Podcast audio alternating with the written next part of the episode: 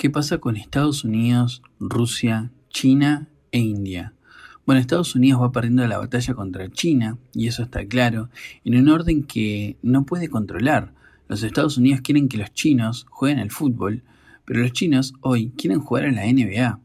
Por un lado, Donald Trump, hoy sin posibilidad diplomática y de hacerse cargo con ellos, con el 5G, con el Banco Asiático de Desarrollo y muchos movimientos más de Asia, queda desprotegida la gran potencia. En su momento Trump, cuando inició la guerra comercial contra China para ganarle en su misma superproducción, tuvo un sumo éxito hasta enero de 2021, cuando asume Joe Biden y con él en el poder, China recoge la fuerza necesaria y vuelve a liderar nuevamente al mundo. En los últimos años, China ha mejorado su relación con Rusia, Irán y Pakistán, con ejercicios conjuntos e intercambios militares regulares. En una muestra de desafío al aislamiento internacional de Moscú por la guerra de Ucrania, Rusia ha comenzado una semana de ejercicios militares conjuntos con un grupo de naciones, entre las que se encuentran China e India. Estados Unidos se enfrenta a un problema gravísimo, y es que por primera vez en 100 años de historia, desde la guerra hispana norteamericana, se encuentra con que hay un país alternativo que dispone de modos de producción que son más eficaces y eficientes que los suyos, por eso los viajes de Nancy Pelosi o los movimientos erráticos de Joe Biden se concentran en frentes secundarios y no se centran en los movimientos de diplomacia que requiere hoy el mundo, ¿no? Porque para eso se requiere un plan que hoy no los tiene. Son movimientos desesperados que a su vez también le pasa algo muy grave. Y es que es la primera vez que se impugna su superioridad moral. Cuando inició esta escalada, alentando a Rusia para que haga la invasión, porque les recuerdo que Rusia invade después que Joe Biden amenazara con que Rusia iba a invadir cuando ni siquiera estaban sus planes. Y bueno, cuando pasa el movimiento, eh, lo hace por una razón. Estados Unidos quería debilitar económicamente a Rusia, porque es una forma de derrocar hoy un país. Y cuando pasa eh, tal movimiento, eh, ve que se posiciona al lado moralmente incorrecto, una vez más. Esto sin contar, obviamente, lo de Afganistán. Y salvo el occidente, Europa, Japón, Corea del Sur y Australia, el resto del mundo no acepta de que este discurso este Estados Unidos es superior moralmente. Y eso lo remarca India, porque India se define a sí misma como la democracia con más población del mundo. Realmente eh, indignante lo que titula nuestro programa del día de hoy. El reino de la inmoralidad, el nuevo Estados Unidos. ¿A dónde hemos llegado o a dónde estamos empujando al país? Hay tantas cosas que realmente eh, ya no es que rayen en lo inmoral, sino que dan asco. Estados Unidos está en una crisis interna gigante, camina noviembre y eso está claro, porque puede convertirse aún más en una democracia totalmente tensa como está hasta el día de hoy. Para colmo, para Estados Unidos, hay un país que hoy produce más bienes en mejores costos y mejor servicio. Obviamente al no ser ellos eh, les duele muchísimo y pelean por eso. Todo esto genera, como ya dije, un clima tenso, genera un clima raro, de caos, que ya se está viendo en las grandes ciudades de los Estados Unidos. Generales retirados del ejército estadounidense alertaron en un artículo de The Washington Post sobre una insurrección o incluso una guerra civil la violencia racial, étnica y política que vive recientemente Estados Unidos ha avivado el debate en el país sobre el temor a una guerra civil. La única forma de parar hoy a China es con una guerra comercial, como estaba puesta hace unos años, presionando incluso mercados y empresas a que generen menos gases vinculado esto al calentamiento global, porque de los países que más producen gases es Estados Unidos y China, y, ninguno de ellos sufren tantas sanciones como otros países. Desde el vamos, esto parece totalmente utópico. África es casi totalmente de China, salvo el cuerno de África y, otros puntos. Y para que se den una idea de producción entre estos dos países, en el mismo tiempo que Estados Unidos producía 100 trenes y China 49, hoy China produce 149 trenes nuevos y Estados Unidos apenas llega a 49. El ascenso del comercio chino es cerca de 2.000% anuales.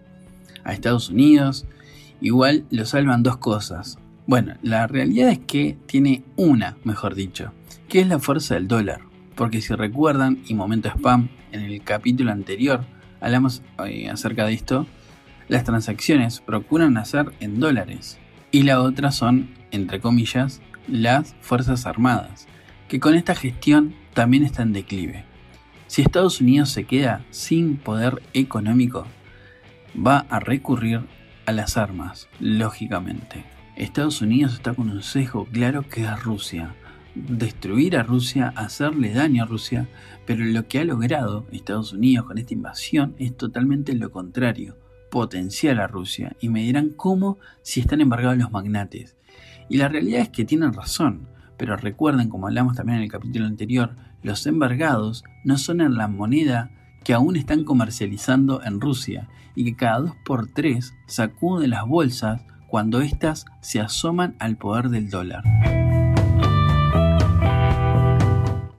Las guerras están ya definidas, estamos asistiendo a un nuevo, a un cambio de orden. Aquí lo que se trata es de destruir al dólar, téngalo claro, ¿de acuerdo? Y sobre todo en países eh, como Rusia o China, donde lo que más temen los gobiernos son revueltas sociales. ¿Queda clara la idea? Luego, aquí hay un objetivo de todos, destruir el dólar. Y acá es donde entran los tres grandes, porque se unieron al revés de lo que marcaría la lógica. Rusia e India haciéndole el parón a China, pero ya sabemos que esto no es así y que se unieron. Para que quede claro que el que marca las reglas del juego y el escenario en el mundo no es Estados Unidos, que se enfrasca en Eurasia, que mientras permanezca ahí es un problema incluso para los Estados Unidos y para Europa y el Occidente. India golpeó el tablero también salvando a Rusia. Y se preguntarán cómo y de qué manera. Bueno, fácilmente comprándole todo el gas que éste le estaba vendiendo a Europa. Entonces, de vuelta, ya hablamos de que China le estaba comprando hidrocarburos a Rusia pagándole en oro y en rublos. Y ahora también se le está sumando a India. ¿Qué pasa? Esto es un peligro para el mundo, porque sencillamente si uno se levantara con el pie izquierdo, el mundo cae a merced de ellos. Y no se crean que la invasión, la guerra o las guerras han acabado. Yo no sé si han leído libros de la URSS o de Rusia, de los conflictos que estamos hablando, porque empieza el invierno ruso. Y parte de la retirada rusa en Ucrania también es una estrategia, en este caso climática algo que ya utilizó más de 10 veces en batallas. Se repliega, se, bueno, entre comillas, se fortalece y regresa al combate, porque hoy estamos viendo que están sumando a civiles que nada tienen que ver con, con, las Fuerzas Armadas.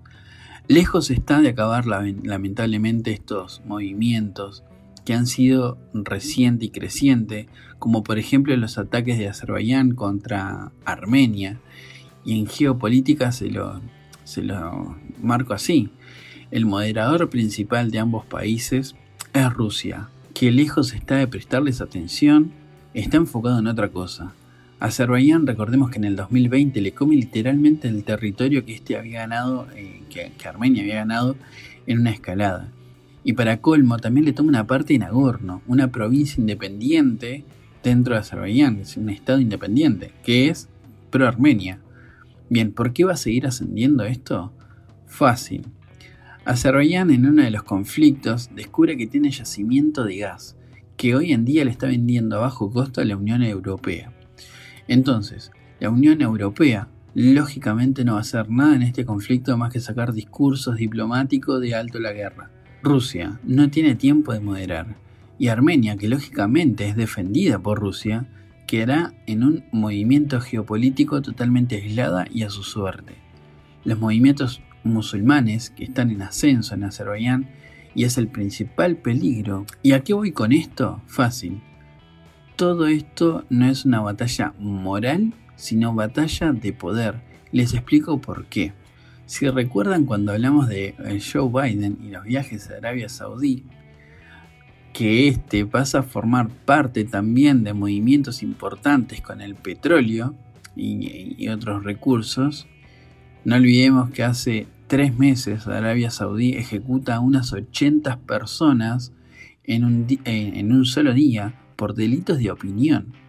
Y lo mismo está pasando con la, entre comillas, rehabilitación de Venezuela, con los movimientos de Biden comprándole petróleo. Nada de esto son temas morales. Todos estos movimientos solo tienen un nombre y se llama poder.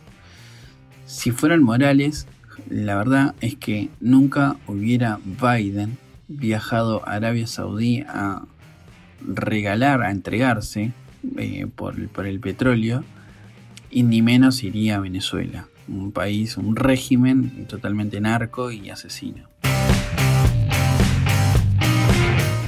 La guerra desencadenada por Rusia en Ucrania fue el telón de fondo para un hecho histórico. Funcionarios de la Casa Blanca llegaron a Caracas para debatir distintos temas, entre ellos el petróleo. El presidente Joe Biden visitó Arabia Saudita menos de tres años después de haber prometido convertirlo en un estado paria por el asesinato del periodista Jamal Khashoggi. Para ir terminando, Europa va a seguir teniendo picos de inflación. Alemania va a entrar en recesión y países prósperos van a ir a retroceso económico. Bueno, hasta acá el episodio de hoy. Si te quedaron dudas, preguntas o lo que fuere, te espero en mis redes, tanto en Instagram como en Twitter y en TikTok. Compartí el episodio que me estás ayudando a tener difusión, que este eh, canal está teniendo un alcance tremendo y es mayormente gracias a ustedes. Y bueno, te espero para conversar en las redes. Nos estamos viendo en el camino. Chau.